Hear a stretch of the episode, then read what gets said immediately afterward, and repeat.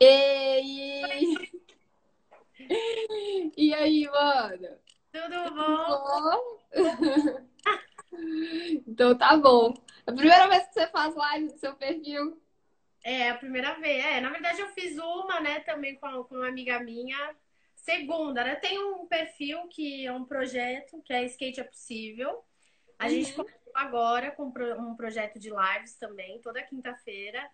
Então, assim, é muito novo esse contato meu, assim, com a câmera. Tô, tô destravando aí, mas Aos pouquinhos a gente vai. Eu fico brincando porque às vezes a galera me vê hoje e acha que, tipo assim, eu sempre fui super desenvolta. E na verdade, quando eu era mais nova, eu tinha vergonha de ir na padaria comprar pão, mano. Então, Ah, tipo assim. Pra mim estar aqui, pra poder colocar a cara na internet, a gente se julga muito, né? E quando na verdade não tem nada disso, é só vai e aí vai acontecendo, você vai destravando com o tempo. Mas seja muito bem-vinda, obrigada por ter recebido eu com que agradeço o convite. o Nossa, convite. Prefiro. Nossa, é uma honra estar aqui. E hoje a gente vai bater um papo mesmo de como que é construir uma carreira, enfim. Tu é designer, eu acho que você faz algumas coisas, enfim, de, de, de freela, mas tu é CLT, tem um emprego bonitinho e tudo mais. E a primeira coisa que a gente que eu vou te perguntar e queria que você contasse pra galera é que você se apresentasse e contasse um pouquinho sobre a sua história até chegar onde você tá hoje. Tu é designer da Godzilla, enfim, para todo mundo conhece, eu acho que é uma coisa meio a nível Brasil. E eu acredito que foi uma carreira que você pensou nela de, de forma mais consolidada e eu queria que você contasse isso pra galera hoje, como que foi esse processo. Certo. Bom, meu nome é Renata Mota, tenho 27 anos. É, eu atualmente eu trabalho né, como designer na Condzilla, faço filtro filtro para o Instagram também e sou apaixonada por foto de rua. Eu me formei em publicidade e propaganda, mas eu não atuei na área. É, eu fiz um curso de multimídia, que foi assim o meu primeiro contato assim com design, com pacote Adobe, que eu fui descobrindo mesmo essa arte digital e fui me apaixonando. É, depois eu tive problema de saúde, então eu fiquei um bom tempo em casa. E nesse tempo que eu estava em casa, sob influência de um amigo meu, que ele é artista visual, eu comecei a criar umas colagens pet só para tipo me distrair sem tensão nenhuma. E aí eu postei nos stories, a galera pirou, foi tipo gerando assim uma animação e eu falei, pô, por que não, né, virar um trabalho? Uhum. Comecei a vender, fiz um- uma Love Pet Art, comecei a trabalhar com isso. Só que eu sentia muita dificuldade ainda em acabamento, né? Porque é, pega ali pra mim, amor, pra eu mostrar. Eu pegava foto do cachorro e colocava num fundo e deixava personalizadinho. Pra vocês verem que é tu- tudo é questão de treino, né, gente? A gente tem que estudar muito. O meu primeiro foi péssimo, tá? Foi tipo esse daqui, foi tipo bem mal feitinho. E a galera pirou e eu comecei a fazer. Aí, tipo, depois eu fui desenvolver. Então, basicamente, eu pegava o cachorro e colocava num fundo. Colocava um fundo. E eu tinha muita dificuldade nesse acabamento, sabe? Pra arte ficar é, alinhada, ficar bonita, não ficar aquela colagem dura. Uhum. Procurar um curso pra poder aprimorar mesmo. Aí eu Entendi. design institucional e fiz também o editorial. Nisso eu descobri que o design podia ser muito além, né? Porque eu tinha só essa visão, tipo, ah, fazer uma arte. Uhum. No editorial eu vi que dava para diagramar, então, revista, livro, esse contato mais com o InDesign. E no institucional, mais essa parte de ma- manual de marca, né? Então, é, tive mais contato com o Illustrator, com o Photoshop. E nisso eu saí do, do curso e falei, não, eu preciso praticar para realmente, tipo, ter um bom resultado.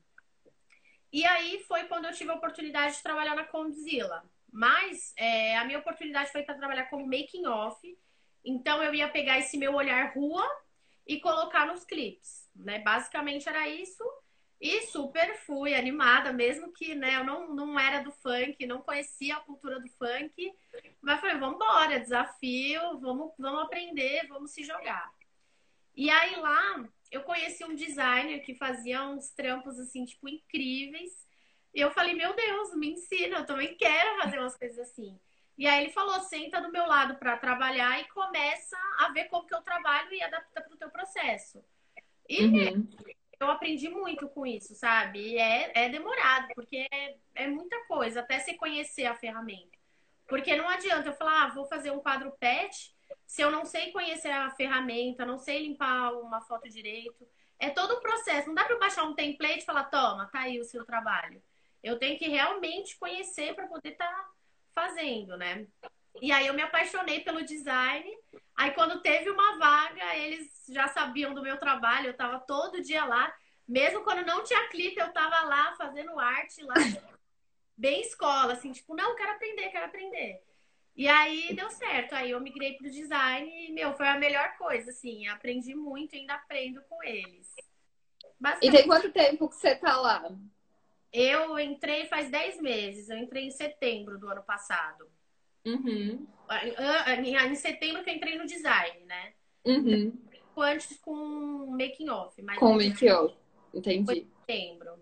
É, é um processo, né? E é engraçado porque, assim, é uma coisa interessante de ressaltar que você falou que, primeiro, a área da comunicação é gigante. Então, aí tu já falou de foto, tu já falou de design, tu já falou de um milhão de coisas que tu fazia. E aí, depois, dentro de uma categoria que é o design, você ainda acha, tipo, vários nichos de atuação. Então, é. Ele tem a função estratégica, mas o design é uma coisa muito grande, não tem como se limitar. E não é só fazer arte, que é o que a galera.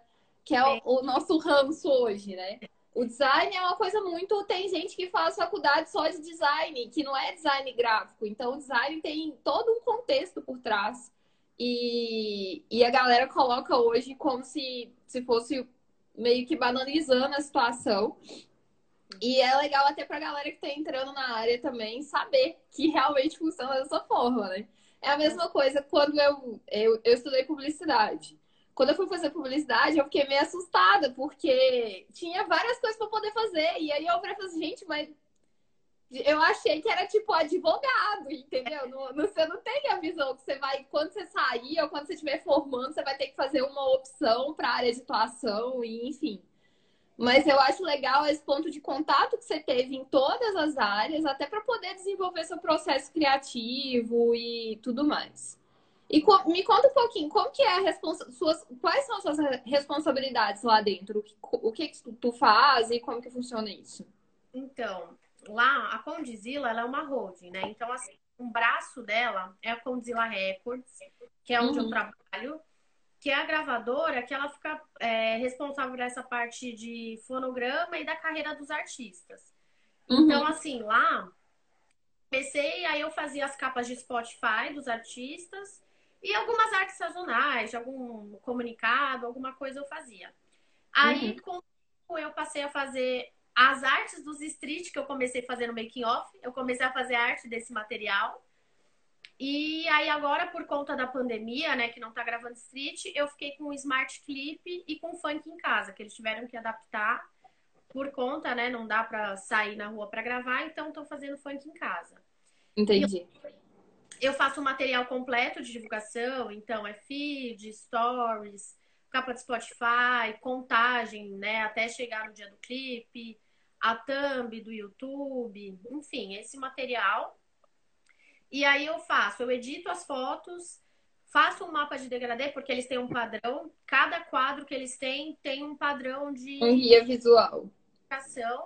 E aí eu sigo o padrão e vou modificando algumas coisas. Então eu mexo nesse mapa de degradê e faço a tipografia com o nome do artista e o nome da música. Uhum. Então, basicamente, eu faço isso. Então, aí toda semana chega a, os, os trabalhos para fazer e aí eu desenvolvo dessa forma. E aí, aí lá é separado por design. Aí tem um outro designer que faz só áudio, áudio banner, né? Que no caso, quando sobe para o YouTube só com a música. Então precisa de uma uhum. colocar lá. E aí tem o outro que faz umas manipulações. Aí, meu, tem várias coisas também para se fazer. Quantas aí... pessoas tem na equipe? Assim, só uma curiosidade. A nossa equipe, é, nós, tam, nós tínhamos em 10, mas aí contando videomaker, porque aí tem de designer, nós éramos em quatro. Tinha um motion designer e tinham mais, é, mais três, três ou quatro videomakers. Agora de cabeça eu não lembro. Uhum, Mas era assim, e aí, antes da pandemia, eles faziam street, então, tipo, a gente, todo mundo meio que a gente trabalhava um com o outro.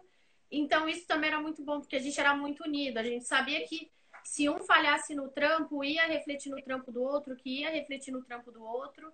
Então, a gente era bem unido e me dava muito certo. Até e, é hoje. É, é, e é importante ter essa sinergia, assim, em equipe, principalmente porque acaba que cada um exerce uma função, né? Sim. Tipo, não é uma pessoa que faz tudo, porque a pessoa não dá conta de fazer tudo, infelizmente. Ah. E, e, é um processo. E é legal quando tem essa sinergia, quando você trabalha com a equipe, porque é uma merda, velho. Quando você vai trabalhar e aí, tipo assim, a galera não consegue acompanhar seu raciocínio, outra linha de segmento, outra linha de trabalho, e enfim. Importante. É, é isso é, é, é complicado mesmo. Uma outra coisa que eu ia te perguntar é como que funciona seu processo criativo, como que você, de onde você tira suas referências, como que funciona esse processo na sua cabeça e até o processo não só lá da, da Godzilla, mas o seu processo para poder desenvolver, sei lá, os seus filtros e enfim. Então, é, referência eu pego bastante no Pinterest, do Behance, mas eu não fico assim me limitando só a isso. Então, tipo, eu vejo filme, eu faço curso, eu leio livro, é, tudo isso, assim, é muito importante né, nesse, nesse processo que a gente se conheça também. Porque senão a gente só vai fazer, reproduzir uma arte que já existe e não vai ter autenticidade, né? Então é importante você se conhecer para você de fato usar o outro como uma referência e não como base do seu trabalho, né? Então, uhum. basicamente eu utilizo essas formas. E aí o meu processo, primeiro eu determino o tema que eu vou abordar, e aí depois eu pesquiso sobre ele, pesquiso bastante. E aí depois eu dou uma redirecionada do meu cérebro para outra atividade, para ele assimilar tudo. E aí depois que ele assimilou, chega a hora da grande ideia, que eu falo, nossa, meu Deus. e aí depois eu faço, né? Porque se eu esse processo, pelo menos assim, tipo, dá muito certo para mim. Não adianta, às vezes, eu falar, ah, eu quero falar de um tema, já vou fazer. Tipo, não, não adianta pular etapa pra mim. é porque que... parece que o nosso cérebro fica meio frito, né, velho? Tipo assim, você começa a se fritar para poder fazer uma parada e aí você não dá o tempo de respiro pro seu cérebro processar, porque parece um, computa... computadorzinho, né? É. Também recarrega, né? Não dá. Então, aí eu faço dessa forma, assim. E eu gosto também de estar muito física, assim, ao processo. Então, eu sempre tô com papel e caneta, tô escrevendo, eu não fico só na tela e no mouse. Eu gosto muito de estar pró, próxima, né? E assim, agora eu tenho feito bastante colagem analógica, porque eu fico muito na digital e às vezes dá aquele bloqueio, né? Às vezes falta alguma coisa.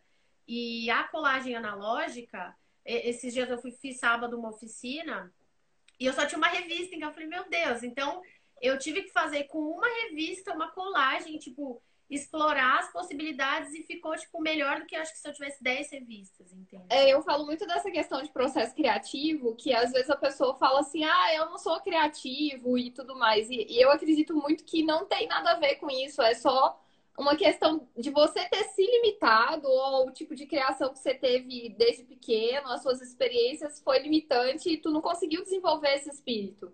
Porque a criatividade ela vem muito de teste, de você testar alguma coisa e de não limitar o seu cérebro, que é o que eu converso muito com os meninos da minha equipe. Às vezes a gente está desenvolvendo projeto e eu falo, velho, se você tiver a ideia mais louca, mais tipo assim, que você sabe, velho, não tem nada a ver, você vai colocar ela em pauta. Porque é, assim você consegue deixar seu cérebro fluir, fluir. Porque se você ficar, tipo, ah, não vou fazer isso porque é ridículo, porque é escroto, porque não sei o quê, você trava Aí aquilo que te trava não vai te deixar chegar lá onde você quer chegar, na sua big ideia, enfim. Então eu acredito que a galera tenta fazer o processo de uma maneira, primeiro, limitadora, porque já coloca eu não sou criativo, e segundo, porque não, não busca esse tipo de experiência, esse tipo de contato, entendeu? Porque às vezes a referência não vem de algum lugar, a referência vem de uma série que você viu, de um filme que você viu ou um negócio que você achou doido, sei lá, de um cardápio de restaurante, entendeu? Tipo, são coisas que você vai alimentando e vai colocando na sua cabeça e vai guardando na caixinha. Com certeza, eu sempre bato mesmo nessa tecla, sabe? Porque, tipo, a criatividade, ela é uma potência humana. Tá no alcance de todos. Muita gente para falar, ah, eu não tenho talento, não sou criativa. E, meu, você tem que estimular ela, tá em todo mundo, né? A gente tem que treinar, tem que. Eh, o Steve Jobs já dizia, né? Que criatividade é você ligar as coisas. Então, você também tem que se nutrir de coisas boas, porque é igual você falou. Às vezes você vai tirar de uma série que você viu. Então é importante você saber o que você está vendo, que você está tocando, que você está experimentando, porque tudo isso vai gerar uma ideia, né? E é muito importante. Eu acho que acredito que é muito assim. É igual a questão de guardar dinheiro, sabe? Eu aprendi há um pouco, há pouco tempo a lidar com grana, porque eu era muito ruim.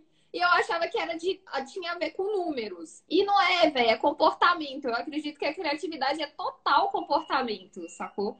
É tipo assim, você primeiro se conhecer, igual você falou, pra você poder saber qual que é a linha de seguimento de job que você, tipo, vai colocar, qual que é a sua identidade porque por mais que você faça um projeto para outra pessoa, você tem que ter uma identidade própria sua e não ficar, enfim, né?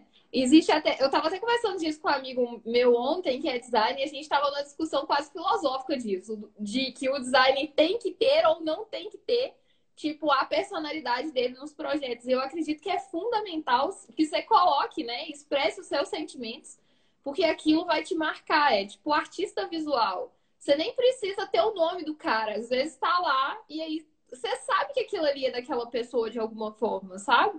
Só que meio que é um processo de autoconhecimento, assim, você conseguir entender, ah, isso aqui eu gosto, isso eu não gosto e tal. Que foi o processo que eu te falei, de quando eu entrei no perfil, né? Você começou a seguir a gente. A gente é totalmente funkeiro, então, tipo, o Pedro viu e ele falou: Não, velho, a design da Godzilla seguiu a gente e tal. E aí eu, a gente foi rolar o seu feed, foi ver e realmente tinha uma identidade muito forte em, em, todo o processo que você faz, em tudo que você faz, você consegue expressar esse tipo de sentimento.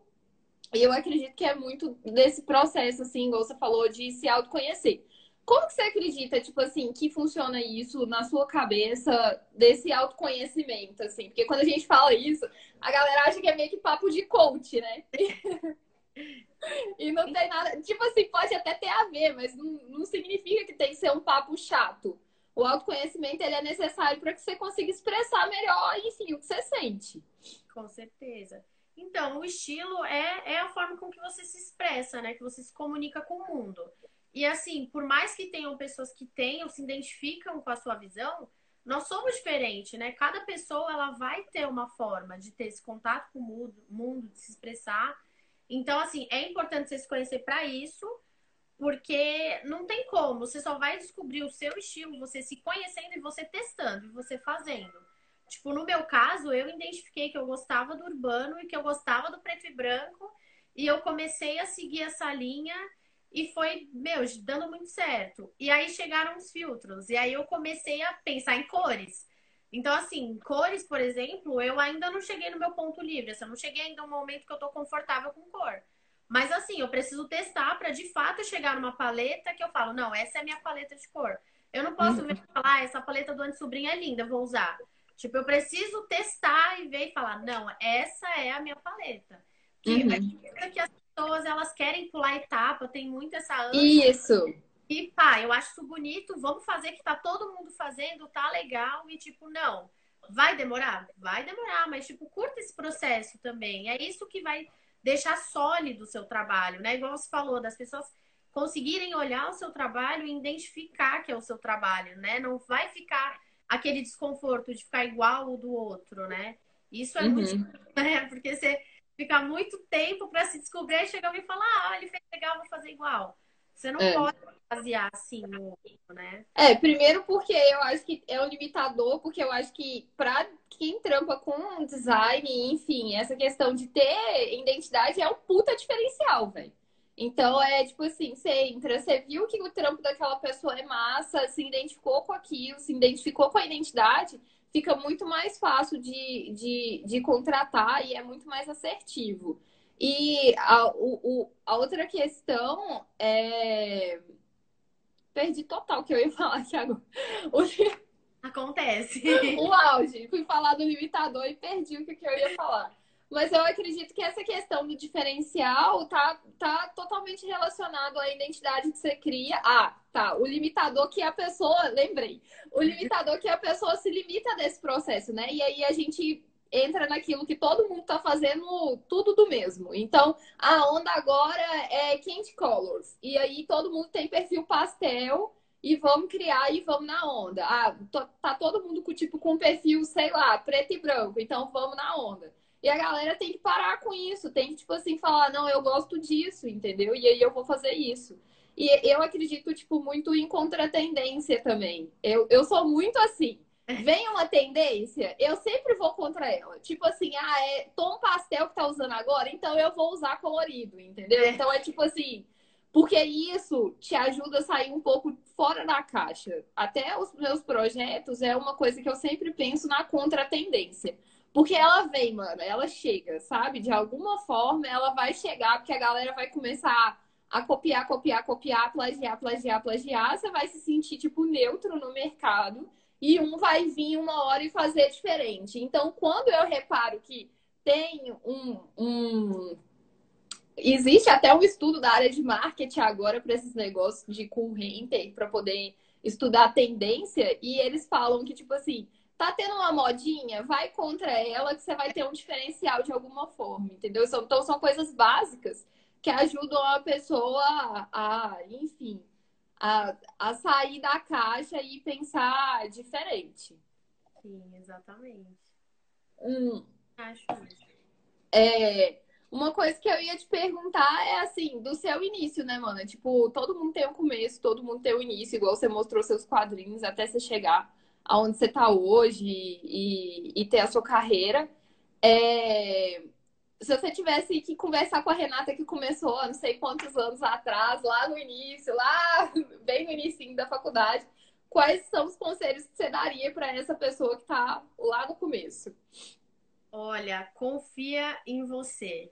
Nossa, não tem como. Se joga, mostra para o mundo. Vai ter gente que vai criticar, vai ter gente que vai elogiar mas, assim, não tem outra forma, assim, da gente tá evoluindo se não for a gente fazendo e, e se jogando. Defina também bons valores para você se basear, porque eu perdi muito tempo olhando para o lugar errado, sabe? Tipo, ah, eu quero agradar todo mundo. Meu, não vou agradar todo mundo, e aí? Quando eu entendi, tipo, meu, eu vou fazer o meu. Se vocês estão achando uma merda, problema é de vocês. Aí o negócio começou a dar certo. Aí eu falei, nossa, era tão simples, né? Então, assim, é importante você definir o seu objetivo, saber onde você quer chegar, estudar, não tem como, a gente precisa de uma mentoria, a gente precisa de alguém, né? Porque muita gente quer pular etapa. Beleza, você quer chegar mais em curto caminho, contrata alguém que, tipo, tem, vai poder te ajudar para você encurtar esse caminho, mas não pula etapa. Estude uhum. e haja também, faça alguma coisa, né? Porque também não adianta se saber de tudo se você não se jogar e fazer as coisas. Então, Basicamente, esse assim é um conselho, porque eu fiquei muito tempo parada por conta disso. Eu não estava olhando para o lugar certo, eu ficava muito movida ao que as pessoas iam achar, ou ah, eu não vou fazer isso que eu gosto, porque ninguém gosta, só eu gosto. Uhum. E quando eu me livrei disso, aí sim as coisas começaram a ficar. A fluir. Funk, que eu nem sou funkeira, então, tipo, dá pra pode ser você mesmo, tá tudo bem, vai dar tudo certo. E é isso, né? Eu acho que essa questão do o primeiro assim, ponto que é interessante é essa questão do auto-julgamento, que a galera fica com muita vergonha, né? A gente sempre tem vergonha, tipo.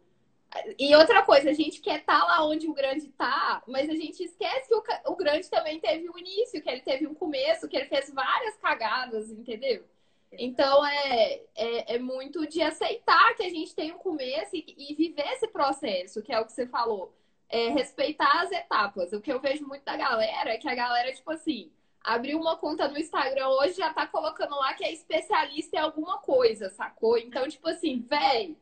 E às vezes a pessoa, vamos supor, é, eu acho muito engraçado. Eu entro, eu fico vendo várias cagadaças assim no Instagram.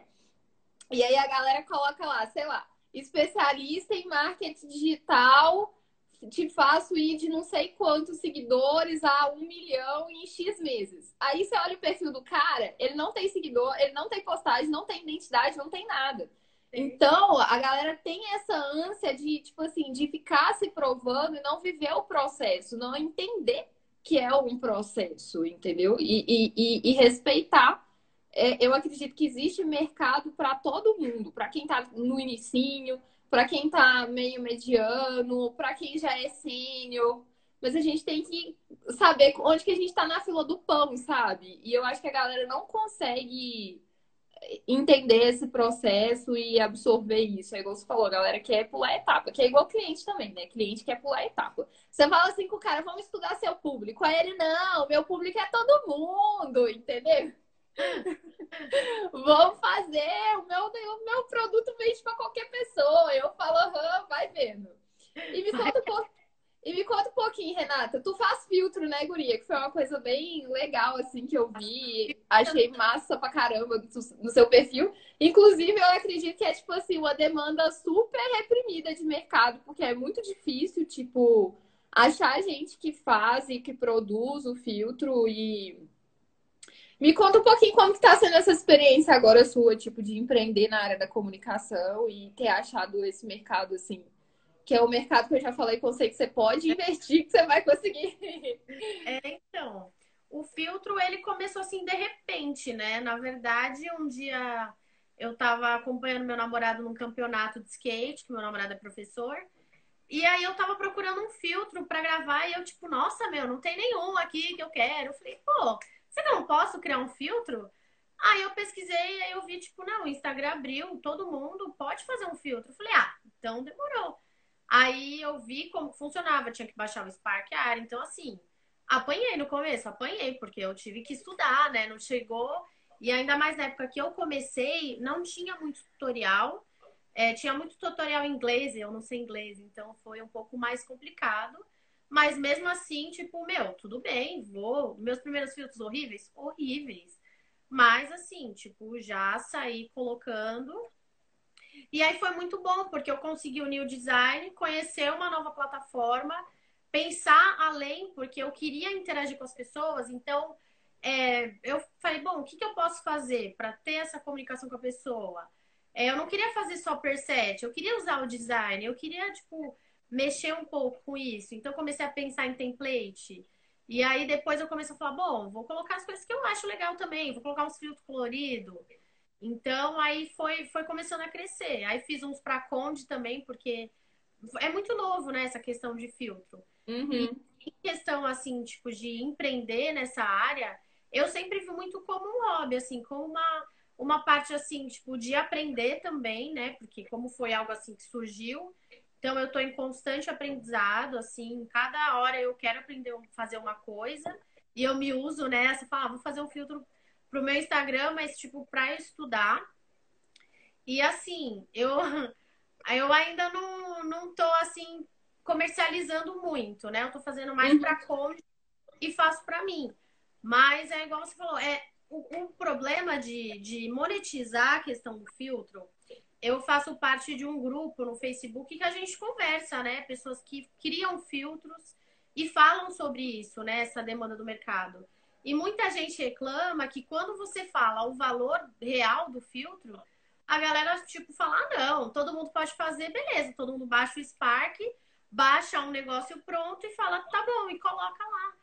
E desvaloriza o trabalho, porque de certa forma é um puta trampo. Assim, a gente tem que fazer combinações, a gente tem que colocar arte, tem que colocar cor. Só subir todo... um filtro já é um trampo, mano. Só colocar no ar já é um trampo do caralho, entendeu? Tipo, é. eu comentei com você, eu e o Pedro, a gente se arriscou a tentar fazer e, tipo, o programa era difícil pra cacete. Eu falei, mano, nós vamos ter que estudar muito pra poder fazer esses filtros que a gente quer fazer. Porque é um trampo. E, e, tipo, é igual você falou, agora tá até melhor pra poder subir, né? Mas antes o trem travava e, é. enfim. E mais. Eu... problema. É, e quanto que a galera, mais ou menos, tipo assim, tava cobrando para poder fazer esse lance do filtro e, e, e, qual que seria um valor justo lá pro grupo, porque eu tô totalmente desatualizada do rolê do filtro, por isso que eu falei com você. Eu falei, velho, eu tenho uma demanda latente de cliente querendo fazer isso e não acha profissional. E a galera que faz, faz tudo muito cagado. Só que assim, é um problema, né? É tipo Canvas.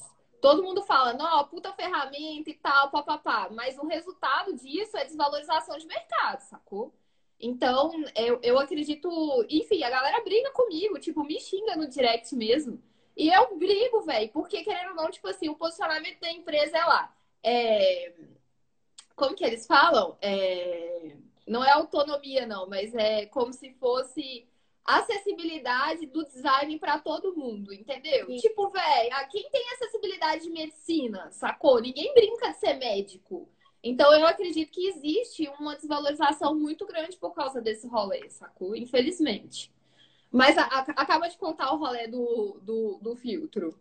É, então, aí, nessa questão dessa comunidade que a gente troca, eles comentam muito, assim, que chega uma galera que baixa uns preset, baixa uns arquivos prontos e vendem por, tipo, 10 reais. Aí você fala assim, mano, 10 reais, tipo, mano, é, é muito triste. Aí a empresa fala, não, eu não vou fechar com você, porque assim, o filtro tem vários tipos de filtro. Então, tem o filtro interativo, que você vai fazer um joguinho, vai ter um que você vai mexer com cor.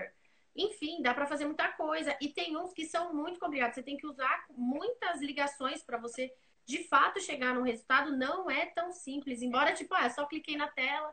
Eh, tem todo um trabalho por trás.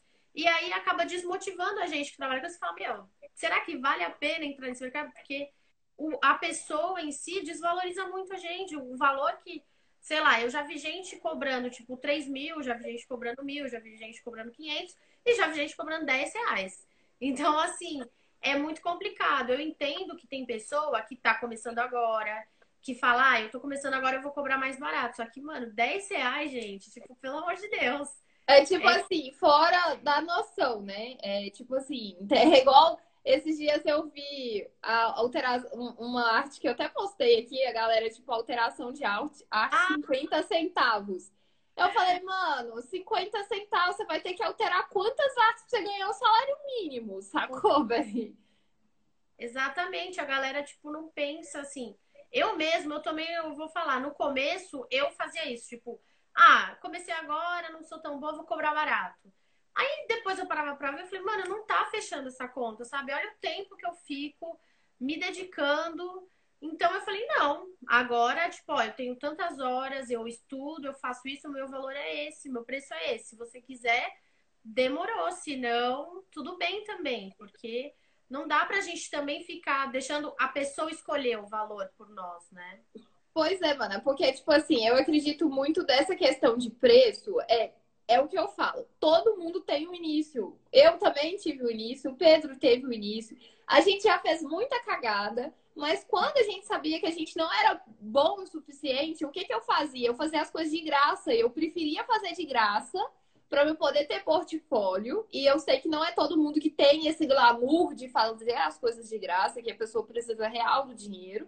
Mas eu fazia, tipo assim, falava, velho, eu não, eu não sei como que vai ficar, entendeu? Porque eu tô começando agora e eu era honesta. Eu não falava, eu sou especialista disso e tô te vendendo um negócio a 10 conto, porque é esse que é o problema do discurso da galera hoje pra mim, sacou? Então, tipo assim, o problema não é você tá aprendendo. E assim, aí é outra coisa. O cara vai lá e baixa o arquivo pronto e coloca. Ele não tá desenvolvendo nada, ele tá copiando, ele tá plagiando. Se fosse um cara que pelo menos estivesse esforçando para poder aprender a ferramenta, beleza, ok. Mas não, o cara ainda vende o trampo barato de outra pessoa, sacou, velho? Então é, é tipo. Meu Deus. O auge. Então, é, existe, eu acredito assim, que essa questão de valor é muito da gente saber falar não também, sabe? Tipo assim, no início a gente quer aceitar tudo, e isso é normal. Mas depois você vai vendo que a conta não bate, que não faz sentido, você paga, tipo, caríssimo em um curso. Vamos supor, se tu fosse fazer um curso para poder manusear a ferramenta, sacou? Tu não ia pagar menos de mil pau no curso. E aí o cara quer, tipo, pagar 10 reais, sacou? Então, eu, eu, primeiro acredito que isso é muito essa questão de ganhar dinheiro trabalhando na área e empreendendo na área. É muito primeiro, você entender, tipo, qual é seu custo, quanto que vale seu job, saber precificar bonitinho e saber falar não pra galera. Então, o cara falou, ah, velho, vou pagar 20 reais. Eu falo, velho, infelizmente, não vai ser comigo que você vai fazer, sacou? porque eu não consigo te ajudar, por esse valor não fica viável para mim. Que foi o que já aconteceu inúmeras vezes. Hoje, lá no REST, a gente, tipo, tem mais. A gente recebe mais orçamento de cliente que a gente não fecha do que cliente que fecha. Então, tipo assim, às vezes a gente vai fazer curadoria de 20, 25 projetos para poder fechar um, entendeu? Que tipo bate, que tem os mesmos valores, que são, que são coisas que a gente vai curtir fazer. Só que isso é um processo, né? E aí é tem que mudar a cabeça mesmo e falar primeiro, ou não, velho, eu tenho um trampo assim, tô mais ou menos mais ou menos nesse nível aqui, não sou nenhum sênior, mas eu tô eu sei o que, que eu consigo fazer e acreditar no trampo da pessoa, no seu próprio trampo, né? Porque é igual você falou, se você não acreditar que, tipo, você faz uma coisa massa, que você faz uma coisa foda, você sempre vai ficar querendo cobrar baratinho. Você sempre vai querer ficar fazendo de graça. E aí ninguém vai te valorizar, sacou? Ninguém vai.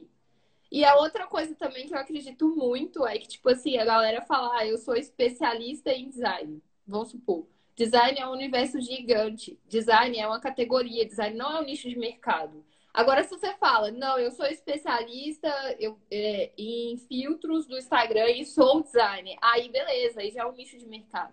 A galera quer fazer tudo, velho. Tipo, e não dá para poder fazer tudo, sacou? Não dá para poder fazer motion, animação e filtro e não sei o que, identidade e material gráfico, diagramação, porque o universo é muito grande. A galera não. Existe esse limitador, sabe? Com certeza, a galera acaba se perdendo nessa, né? Quer abraçar o mundo, quer fazer tudo e acaba no final não fazendo nada, né? Porque para você de fato fazer algo legal, você vai precisar de um tempo para estudar, para se dedicar, para você falar, ah, agora eu já consigo lidar melhor com tal coisa, né? E é complicado, investir, né? Esses e investir, tipo, tempo e grana, né, mana? Porque, tipo assim, fazer curso da nossa área é muito caro, velho. Então, você vai fazer qualquer cursinho, tipo, foda que você quer fazer, você não vai gastar menos de mil reais pra poder fazer. E aí, no fim, fora, tipo, faculdade, para quem é formado, e, e, e, o tempo que você gasta também para poder estudar. Então, você tem que aprender a, tipo, colocar isso na ponta do papel. Porque, vamos supor, sei lá, pensa aí na sua cabeça quanto que você já gastou até hoje, tipo, de só com conhecimento, sacou? E aí é a gente saber valorizar isso e impor isso pro cliente. Então, tipo, eu tive uma virada de chave na minha cabeça muito engraçada que aconteceu comigo. Eu, eu fui para São Paulo fazer uma especialização na SPM. E aí eu ficava assim, gente, aqui de Belo Horizonte, eu sou uma das únicas da minha área que tem especialização e especialização na SPM. E, tipo, eu cobrava muito barato nas minhas coisas. Eu falei, mano, não vou, porque, tipo, não faz sentido eu cobrar o mesmo tanto do cara que, enfim, do início, depois de ter, tipo, gastado tanto dinheiro com curso, com investimento. E aí foi a hora que eu falei. Aí o meu irmão ficava puto comigo. Ele falava, velho, você vai deixar de pegar o projeto? Eu falava, vou, velho, eu vou deixar de ganhar o dinheiro porque eu não quero mais, sacou? Tipo, pra mim não faz sentido tá pagando minhas contas, então eu não vou, eu não vou ficar nem mais rica nem mais pobre por causa disso. E é, é, é isso, sabe? É, eu vou. Você tem mais alguma coisa para poder contextualizar disso? Quer falar mais alguma coisa sobre isso? Maravilhosa, perfeita. eu vou ler o que a galera falou aqui. Quem tiver alguma dúvida, gente, quiser tirar alguma dúvida, mandar alguma coisa. É... Eu acho que a Guria falou bem aqui em cima. Peraí. Que interessante esse lance da revista. Vou tentar fazer algo assim em casa e estimular mais. Vocês têm mais dicas que podemos fazer em casa para estimular a criatividade? O que, que você fala, Renata? Assim? Então, em casa, eu, eu tenho feito bastante coisa agora que eu não fazia antes, tipo ler. Eu não fazia muito tempo que eu não pegava para ler um livro e, e ter mesmo esse contato. Então, tipo, ler para mim tá sendo muito estimulante porque eu leio um livro. E aí eu começo a, tipo, ter várias ideias que me levam para outras ideias. Então, tipo, para mim, ler dá certo. E essa questão da colagem, eu gosto muito de colagem. E o digital, né, você tem que, né, se você for fazer uma colagem, você tem que saber da ferramenta. Agora, o manual, se você tem uma tesoura, um papel, tipo, mano, você pode fazer com um papelzinho de mercado, assim. E você consegue uhum. estimular. Então é uma forma mais fácil, né? E aí tem uma, uma professora, né, a Priscila, ela é incrível. E aí ela começou a usar meus filtros, e aí eu falei, pô, aí eu fui olhar o trabalho dela, falei, nossa, é demais. E aí eu descobri que ela fazia oficina de colagem, e aí ela faz, ela fez um sábado passado da oficina do livro, e ela também faz algumas, né, tipo no, do Simpla também, pelo Zoom, com meditação. Meu, ela é incrível. Quem quiser, me chama aí que eu passo contato. Eu já dela. passo o contato, já, é. já deixa o, o IG. É. Ela, ela é incrível. E foi muito bom, porque é um processo terapêutico, né? É terapêutico, porque assim, no caso do papel, o papel é sensível, você tem que ter cuidado, você tem que saber como que você vai posicionar, como que você vai colar. E você cria, você coloca para cima, você coloca para baixo, aí você tenta outra cor. E aí tem essa questão, como eu e a cor ainda, a gente ainda não virou best friend. BFF! Eu, eu tava fazendo uma colagem que não tava batendo com o círculo cromático, não tava dando um conforto visual. E aí ela falou: olha o círculo cromático, começa. Aí eu já comecei a ver além. E aí eu já consegui conciliar uma cor que combina com a outra. Aí já mudou a peça, uma cor, né? Assim, que talvez se eu não tivesse esse auxílio, esse feeling. E aí, para mim, colagem tá sendo muito bom. Aí eu tô super animada para continuar fazendo. Basicamente, em casa eu, eu tenho feito isso, assim. Aí, o, o que, que eu tenho feito também? Como eu não tô saindo para tirar foto de rua, eu tô recriando as minhas fotos. Eu tô pegando as minhas fotos antigas e tô olhando para elas de uma outra forma. Eu tô tentando vivenciar elas de uma outra maneira, até para expandir mais, sabe? Porque eu só vi a foto. E agora, eu tô, como eu tô trabalhando com design, eu tô tendo mais esse contato, eu posso explorar mais, sabe? Eu posso treinar mais. A gente uhum. só vai ter melhores resultados se a gente ficar. Se treinar, né? É, se não treinar, nada, nada evolui. Se você, tipo ah. assim, não persistir, colocar que aquilo é impossível na sua cabeça, você, tipo assim, e se, e se permitir, principalmente, nada vai pra frente. Eu acredito, assim, que dessa questão de testar e de ter experiências para poder estimular, é testar experiências fora, fora do digital. É o que eu falo muito com a galera. Sai dessa tela, desse celular, velho. Tipo assim, você fica o dia inteiro, não sei o que, tá, Pinterest, massa pra caramba e tal, montar um painel semântico. Mas vai ver, vai, vai ver um filme, vai folhear um livro, vai ver jornal vai ver como que a galera diagramou aquele livro mais foda que você gostou de ler. Talvez, tipo, ver as imagens que estão ali dentro, buscar referência fora do digital e se permitir fazer isso, sacou? Eu acho que é a, o celular e a internet veio para poder agregar pra caramba. Mas acontece que, por um outro lado, você fica meio limitado e sair um pouquinho da bolha também, né?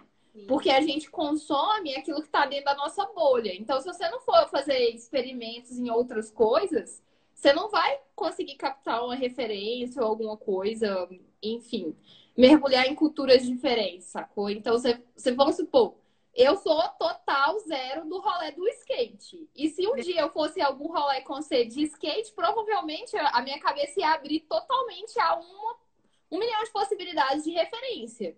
E aí, sei lá, Tipo, é, é, até coisas engraçadas que acontecem. Vamos supor, ano passado eu peguei um projeto de uma marca de yoga para poder fazer. E eu nunca tinha meditado. E aí eu falei, velho, eu preciso sentir como que é o processo para me poder escrever sobre isso, sacou? E aí eu fui e fiz uma imersão, tipo, de 60 dias. Fiz, tipo, um ciclo, meditei, comprei tapetinho e pá, posição, nananã, pra me poder sentir e ver como que era aquilo, sacou? Então, eu acredito muito da pessoa se permitir viver esse tipo de experiência. E acabou que virou um hobby meu, e todo dia, seis e meia da manhã, tô de pé meditando. E antes eu falava, eu nunca vou meditar, porque eu sou estressada. E, e quem é estressado é que tem que meditar, sacou?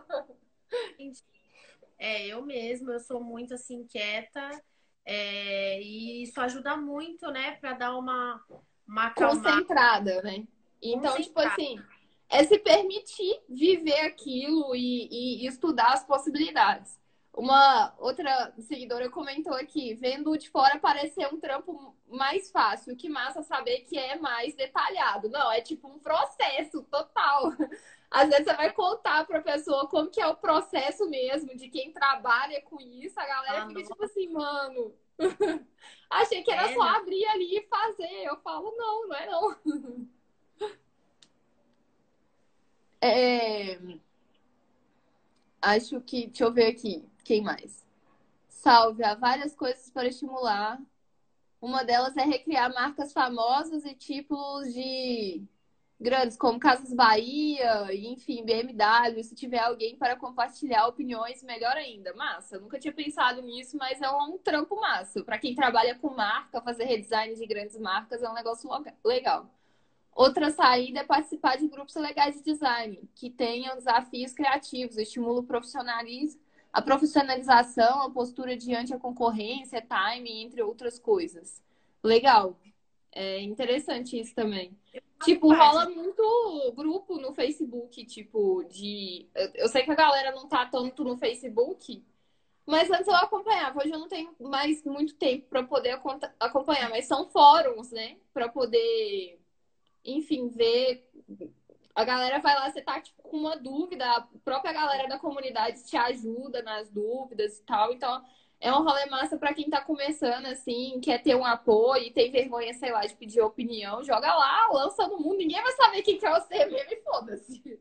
É, tem um menino que ele era designer da Conde, que ele criou um grupo de design, que ele faz isso, ele usa o Instagram dele para sempre estar tá dando dica, ele cria desafios e às vezes ele faz as lives para comentar sobre as artes.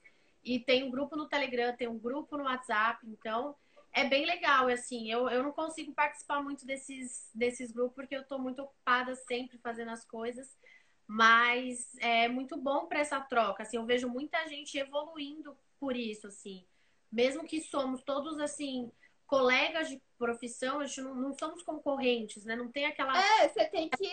É, é, eu acredito também, tipo assim, que a nossa classe ela, ela é muito unida, mas ela é muito competitiva também. Aqui em Belo Horizonte, pelo menos, que não é uma capital desenvolvida, que parece uma roça, que todo mundo conhece todo mundo, existe uma bolha. E essa galera dessa bolha que é tipo a galera cool de BH, é tipo meio inacessível, sacou? Então, se você tem um trampo, a galera julga porque você não faz parte dessa bolha, e enfim. E eu acredito que a galera pode se unir de alguma forma, e eu acredito muito que, tipo, a galera julga muito o outro na área do design. Então, tipo assim, se tem um cara que tá começando, em vez de você ir lá e dar um toque, não, o cara fala, não, velho, que trampo ridículo e tal, não sei o que, não faz isso, velho.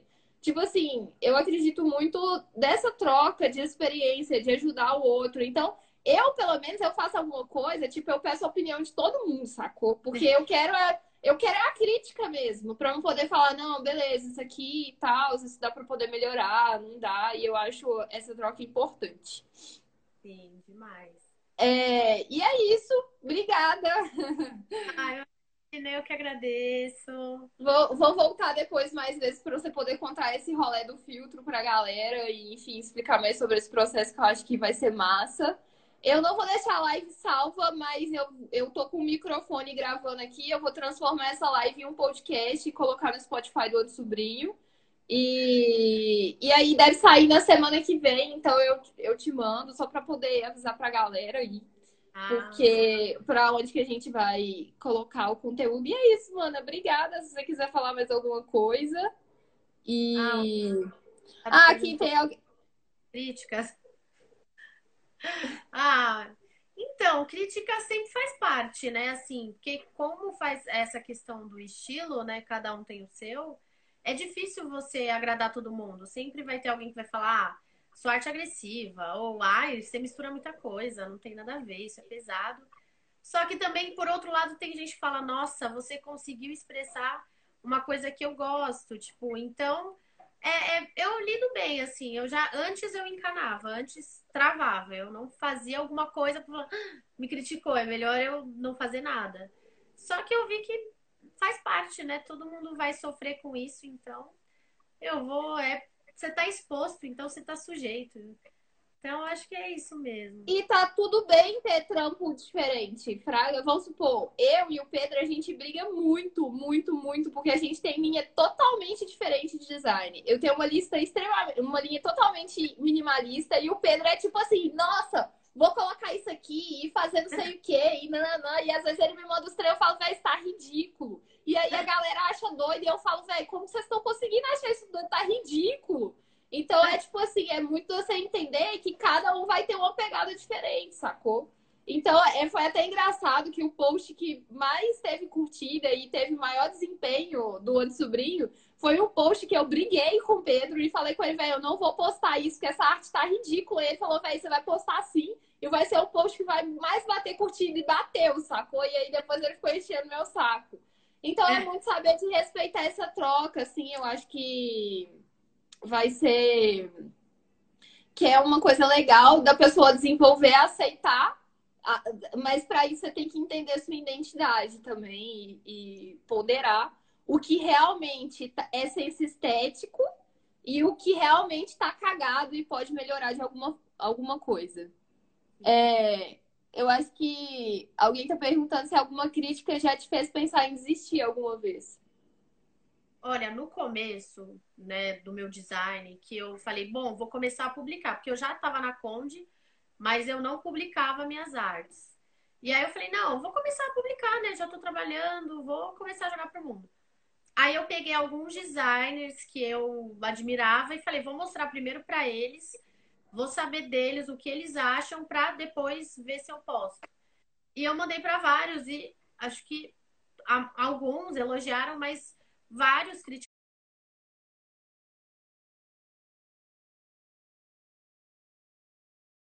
Vários criticaram, falaram: não, você misturou tipografia com imagem, nada a ver, isso é brega. E eu fiquei muito assustada, porque para mim era lindo, para mim era tipo, nossa, eu gosto disso. E aí eu falei: nossa, será que eu tô no caminho certo? E aí eu falei: não, é verdade, eu vou criar uma marca, vou vender uns quadros, vou vender minhas artes com tipografia e assim mesmo. Então, pelo contrário, em vez de eu desistir, eu falei: não, agora eu vou fazer de verdade. Mesmo, né? E se você não gostar, tudo bem, eu respeito, né? Eu vou trabalhar do jeito que eu acho, porque alguém também, de certa forma, vai acabar se identificando com a minha arte. É para essa pessoa que eu tô fazendo, para pessoa que vai se conectar com a minha arte. Uma uhum. pessoa que tá se ligando, tudo bem, tipo, você não é meu público. Exato. Eu, eu quero uma qualidade nessa, nessa relação, nessa troca com a pessoa, né? Massa. E, não, não, fiquei triste, não vou negar. Fiquei triste, mas não desisti, não. Mas não pode desistir, né? Tem que absorver. Certeza. É. E é isso, mano. Obrigada de novo. Adeus. todas as vezes que você quiser pode me chamar, eu te chamo também e a gente vai ter nessa troca aí. Obrigada, Renatinho. Beijo pra você e até mais. Quando eu, quando eu, o Pedro conseguir tratar o áudio e tal, colocar, subir no Spotify, aí, eu te falo para você poder mandar para sua galera também. Tá? Fechou. Beijo, obrigada. Tchau, gente. Obrigada a todo mundo que tava aí. Até mais. Tchau, tchau. Tchau.